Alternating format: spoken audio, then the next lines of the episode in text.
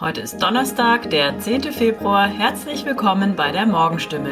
Ich bin Milva Katharina Klöppel. Guten Morgen. Und das sind heute unsere drei Themen aus der Region. Bekommt der Europaplatz in Heilbronn einen Blitzer? Urteil wegen Mordes an Ehefrau in Löwenstein rechtskräftig? Und zuletzt Kundgebung gegen Corona-Leugner in Heilbronn geplant. An keiner anderen Stelle in Heilbronn scheint es so oft zu krachen wie am Europaplatz. Zuletzt ereignete sich dort am vergangenen Samstag ein schwerer Unfall. Ein 37 Jahre alter BMW-Fahrer kommt aus der Mannheimer Straße und prallt direkt nach dem Kreisel gegen einen Baum in der Weipertstraße. Der Mann erleidet lebensbedrohliche Verletzungen, sagte die Polizei vor Ort. Die Beifahrerin kommt schwer verletzt ins Krankenhaus. Das Auto ein Wrack. Wir schätzen diesen Ort als Unfallschwerpunkt ein, teilt Annika Grundbrecher, Sprecherin des Heilbronner Polizeipräsidiums mit. Als Ursache nennt sie Fehler beim Fahrstreifenwechsel innerhalb des Kreisels und viele Unfallverursacher drücken mächtig aufs Gaspedal. Von Januar 2021 bis heute zählt die Polizei am Europaplatz sieben Unfälle, bei denen sechs Menschen verletzt werden. Betrachtet sie einen 600 Meter langen Streckenabschnitt zwischen Mannheimer Straße und Fücker Straße, erhöht sich die Zahl der Crashs in diesem Zeitraum sogar auf 18. Zehn Menschen erleiden Verletzungen. Nicht mitgerechnet sind kleinere Zusammenstöße wie Auffahrunfälle, die nur auf ein Verwarngeld zur Folge haben. Bei Tempo 50 sei es innerstädtlich nicht üblich und vorgeschrieben, Leitplanken zu setzen, sagt Christiane Erhardt, Leiterin des Amts für Straßenwesen. Sie kündigt Gespräche mit Polizei und Ordnungsamt an. Wir werden das Thema stationärer Blitzer aufrufen. Außerdem solle darüber diskutiert werden, wie die Spuraufteilung und die Markierung geändert und die Wegweisungstafeln angepasst werden könnten. Solche Änderungen seien in der Vergangenheit schon mehrfach vorgenommen worden. Fast fünf Jahre nach dem Mord an einer Frau in Löwenstein ist ihr Ehemann nun rechtskräftig verurteilt. Der Bundesgerichtshof hat die erneute Revision des Angeklagten als offensichtlich unbegründet verworfen. Das Landgericht Heilbronn hatte ihn am 26. März vergangenen Jahres wegen des Mordes an seiner getrennt lebenden Ehefrau am 29. März 2017 zu lebenslanger Haft verurteilt. Der Bundesgerichtshof in Karlsruhe habe die erneute Revision des Angeklagten durch Beschluss vom 26. Januar diesen Jahres als offensichtlich unbegründet verworfen, teilte das Landgericht in Heilbronn gestern mit damit endet dieses Verfahren, mit dem sich das Landgericht Heilbronn zweimal beschäftigt hatte, endgültig. Der Deutsche mit serbischen Wurzeln hatte die Tat stets bestritten und den Mordvorwurf auch in der ersten Landgerichtsverhandlung zurückgewiesen. Die Tatwaffe wurde nie gefunden, direkte Zeugen der Tat gibt es nicht. Der Ehemann war nach der Tat unter anderem in der ZDF-Sendung Aktenzeichen XY ungelöst gesucht worden. Er wurde gut zwei Wochen später festgenommen überführt durch DNA-Spuren am Tatort, die auch im zweiten Prozess als wesentliche Beweismittel galten. Unter dem Motto für solidarisches Handeln in der Pandemie gemeinsam gegen rechtsextreme Umtriebe, Corona-Leugner, Gewalt und Hetze findet am Samstag, 12. Februar um 14 Uhr auf dem Heilbronner Kiliansplatz eine Kundgebung für solidarisches Handeln in der Pandemie statt. Zum Abschluss der Veranstaltung wird der Corona-Opfer gedacht. Der Zuspruch ist groß. Schnell fanden sich Redner für die Kundgebung, unter anderem der OB Harry Mergel, Facharzt Dr. Martin Oehlner und Hanna Binder, die Vize-Landeschefin von Verdi. Es ist gelungen, dass auf der Kundgebung ein breites Spektrum der Gesellschaft abgebildet wird, sagt Organisator Roland Schweitzer. Das zeigt für ihn, dass eine gesellschaftliche Spaltung eigentlich gar nicht vorherrsche. Von rechtsextremen oder verschwörungstheoretischen Gruppierungen, die oft von einer solchen Spaltung sprechen würden, grenze er sich deutlich ab. Das waren unsere heutigen drei Nachrichten aus der Region. Mehr erfahren Sie wie immer in Ihrer Tageszeitung sowie rund um die Uhr auf stimme.de. Jetzt geht es weiter mit Nachrichten aus Deutschland und der Welt mit unseren Kolleginnen und Kollegen aus Berlin. Vielen Dank. Vielen Dank und einen schönen guten Morgen. Ich bin Sabrina Frangos und das sind heute unsere Themen aus Deutschland und der Welt. Russisches Militärmanöver, Baerbock in Israel und Verbot der Diskriminierung wegen Behinderung. Inmitten der Spannungen mit der Ukraine starten ja Russland und Belarus heute ein großes Militärmanöver an den Grenzen zu Polen und zur Ukraine. Zwar beteuern die Militärführungen in Moskau und Minsk, die bis 20. Februar angesetzte Übung sei für niemanden eine Gefahr. Trotzdem sehen die NATO und der Westen darin eine Bedrohung. Ulf Mauder ist in Moskau und weiß mehr.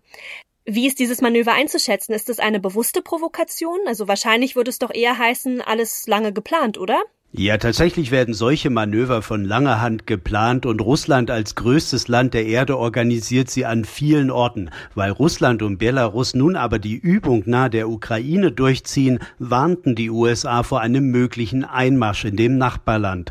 Russland weist solche Szenarien als absurd zurück. Es ist aber klar, dass Minsk und Moskau mit dem Manöver abschrecken wollen. Deshalb sind nicht nur hunderte Panzer aufgefahren und tausende Soldaten im Einsatz, sondern eben auch Kampf Kampfflugzeuge und Luftabwehrsysteme. Seit Wochen laufen ja diplomatische Bemühungen im Ukraine-Konflikt. Es wird immer wieder hin und her gereist. Was hat das bisher alles gebracht? Ja, hier in Russland, aber auch in der Ukraine und im Westen wird es als positiv angesehen, dass bisher die Diplomatie das Sagen hat. Es wird in vielen Formaten geredet und wenn nächste Woche Kanzler Scholz hier in Moskau Kremlchef Putin trifft, werden sicher auch beide die jüngsten Signale der Dialogbereitschaft hervorheben.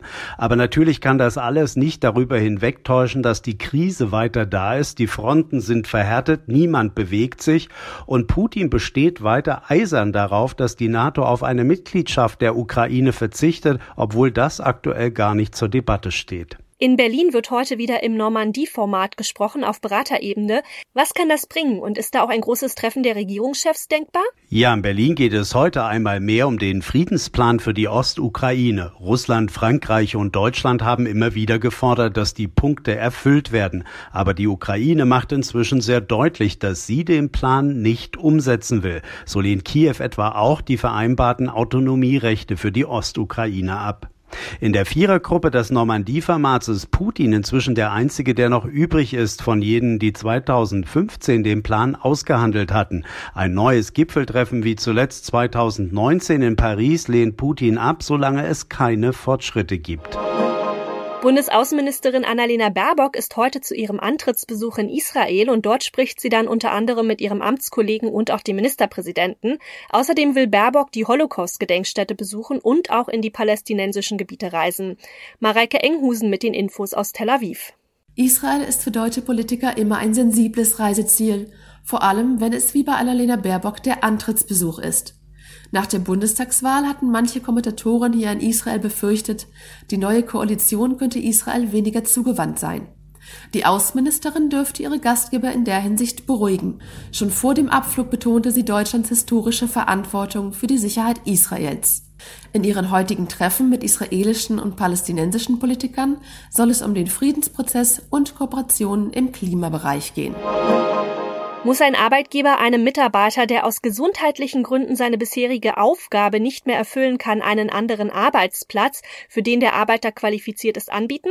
Ja, darüber urteilt heute der Europäische Gerichtshof in Luxemburg. Sarah Geiserde ist in Brüssel und hat die Infos. Es geht um Fälle wie diesen. Ein Gleisarbeiter erkrankt während seiner Probezeit am Herzen. Er wird deshalb vorübergehend als Lagerarbeiter eingesetzt. Als dann aber endgültig klar ist, dass der Mann nicht mehr auf Gleisen arbeiten darf, entlässt die Eisenbahngesellschaft ihn. Ist das Diskriminierung aufgrund einer Behinderung? Ein wichtiger Gutachter des Europäischen Gerichtshofs sieht das so. Wer unverschuldet seiner Tätigkeit nicht mehr nachkommen kann, der habe in der EU grundsätzlich grundsätzlich Anspruch auf einen alternativen Job. Voraussetzung sei unter anderem, dass der Arbeitnehmer die erforderliche Kompetenz besitze. In unserem Tipp des Tages dreht sich heute alles um die Umwelt. Dass wir Menschen mehr für den Klimaschutz tun könnten, das ist ja wohl inzwischen jedem klar. Ein Bereich, der da weniger in den Schlagzeilen ist, sind allerdings Haustiere. Bei deren Fütterung gibt es ökologisch nämlich viel Luft nach oben. Ronny Thorau hat ein paar Tricks, damit das Haustier nicht zum Klimakiller wird. Ja, Klimakiller Haustier. Kann oder muss man das denn eigentlich so sagen? Ist das wirklich so schlimm? Ja, das ist schon ein unterschätztes Problem. Katzen und Hunde fressen erstmal viel Fleisch und ihr Futter kommt oft in Plastikverpackungen. Das geht auch oft nicht anders, weil Trockenfutter zum Beispiel mit Fett besprüht ist und das kann man dann nicht einfach in Papiertüten verpacken. Aber Tipp eins: es gibt ein paar Verpackungsalternativen. Papiertüten mit kompostierbarer Folie zum Beispiel oder Leckerlis in Papierverpackungen. Und Nassfutter, das gibt's auch in Gläsern zum Beispiel. Heißt natürlich mehr schleppen, aber ist eben oft ökologischer. Und von der Verpackung mal abgesehen, wie kann man Hunde und Katzen nachhaltiger ernähren? Also zum Beispiel mit weniger Fleisch vielleicht? Also man kann jetzt nicht einfach den Fleischkonsum runterfahren und die Tiere sogar zu Vegetariern machen. Das geht im Prinzip zwar theoretisch in bestimmten Phasen, wenn die Tiere nicht wachsen, nicht trächtig sind oder Milch geben, aber da müsste man dann einen sehr genauen Ernährungsplan mit einem Tierarzt mit Ernährungsfachkenntnis ausarbeiten, damit da kein Mangel entsteht. Wirklich praktikabel und realistisch ist das nicht. Und was dann? Selber kochen vielleicht mit ganz gesunden Fleischzutaten und ohne Verpackungsmüll? Ja, es geht jetzt nicht einfach frei Schnauze, weil es reicht nicht jetzt einfach so ein bisschen Gemüse und Fleisch irgendwie nach Augenmaß zu mischen. Hunde und Katzen brauchen bestimmte Mineralien, auch speziell aus Knochen und Innereien und bestimmte Vitamine. Also, wenn man selber zum Beispiel auch das Fleisch kocht, muss man auch das von einem Tierarzt mit Ernährungsfachwissen besser zusammenstellen lassen. Problem auch speziell bei Katzen, die fressen eigentlich nur, was sie in den ersten Lebensmonaten kennengelernt haben. Also die jetzt zum Beispiel von Trockenfutter auf frisch gekochtes umzustellen, ist schwierig. Man kann, wenn sie Trockenfutter gewöhnt sind, aber zum Beispiel es mit Futter versuchen, das nur aus Wildtieren oder aus Freiland gehaltenen Tieren stammt. Und ein Problem sind auch zu dicke Tiere? Ja, aber da ist die Lösung zumindest naheliegend und einfach. Dicke Tiere, und das sind zum Beispiel 60 Prozent der Haushunde, die sollte man erstmal weniger füttern. Das ist einfach gut für ihre Gesundheit und dann eben auch besser für die Umwelt. Ja, und noch ein Tipp, wie bei Supermarktprodukten für uns Zweibeiner, kann man auch bei Tierfutter darauf achten, dass es nicht zu weit hertransportiert wurde. Also besser als Chiasamen von sonst wo, zum Beispiel lieber Leinsamen von regional um die Ecke. Und das noch mitten hinein und auf dem Höhepunkt der Omikron-Welle startet heute die Berlinale. Neben Cannes und Venedig ist die Berlinale ja eins der ganz großen Filmfestivals der Welt. Wie voll werden da eigentlich die Kinos? Wie viele Menschen tummeln sich auf den roten Teppichen? Und welche Chancen haben Autogrammjäger? Angesichts hoher Corona-Infektionszahlen, gerade auch in Berlin, sollen jedenfalls besonders strenge Regeln für Stars und Filme gucken gelten. Ronny Thorau mit den Infos aus Berlin. So ein großes Filmfestival und das dann mitten in der Omikron-Welle? Also auf jeden Fall war es schon mal eine Nervenschlacht die letzten Wochen und als Gesundheitsminister Karl Lauterbach im Januar verkündet hat, dass der Höhepunkt der Omikron-Welle wohl Mitte Februar käme, da haben die Berlinale Macher sicher nochmal den ganz großen Herzkasper bekommen. Verschieben auf einen anderen Termin oder auch absagen ging da längst nicht mehr, so Berlinale Geschäftsführerin Marianne Rissenbeek. Ein Festival in der Größenordnung der Berlinale zu verschieben, ist eigentlich nicht möglich. Wenn, dann hätten wir eine Absage entscheiden können. Das hätten wir dann aber jedoch vor Weihnachten, Anfang Dezember machen müssen. Ja, also ging nur noch Hoffen und Bangen. Nun sieht es ja so aus, dass die Berlinale wirklich über die Bühne geht. Aber mit welchen Corona-Maßnahmen denn? Ja, die wurden in den letzten Wochen immer weiter verschärft. Für normale Filmegucker gilt, Tickets kriegt man nur online. Die Kinos werden nur halb voll besetzt. Masken sind Pflicht im Kinosaal. Und dazu gilt 2G Plus für alle, also Zusatztest für Geimpfte und Genesene, außer die sind geboostert. Und alle großen Partys und Empfänge sind abgesagt. Was nicht geht in diesem Jahr, sind Empfänge jeg jeglicher Art. Ob die Filmstars trotzdem nebenbei so ein bisschen heimlich feiern, das ist eine der großen Fragen dieses Jahr. Und welche Chancen haben Autogrammjäger? Also kommen überhaupt Stars? Also vor allem Promis aus den USA haben wegen Corona wirklich Anreiseschwierigkeiten. Sigourney Weaver zum Beispiel kann ihren Film wohl nicht persönlich vorstellen. Aber ein paar bekannte Namen gibt's doch. Juliette Binoche zum Beispiel kommt, Isabelle Huppert, Emma Thompson oder der Jurypräsident, Suspense-Profi M. Night Shyamalan, der Kultregisseur von Sixth Sense oder auch Filmen wie Unbreakable, Split und Glass. Der ist für manche Autogrammjäger, glaube ich, schon ein Schmanker. Das war's von mir. Ich bin Sabrina Frangos und ich wünsche Ihnen noch einen schönen Tag. Bis morgen.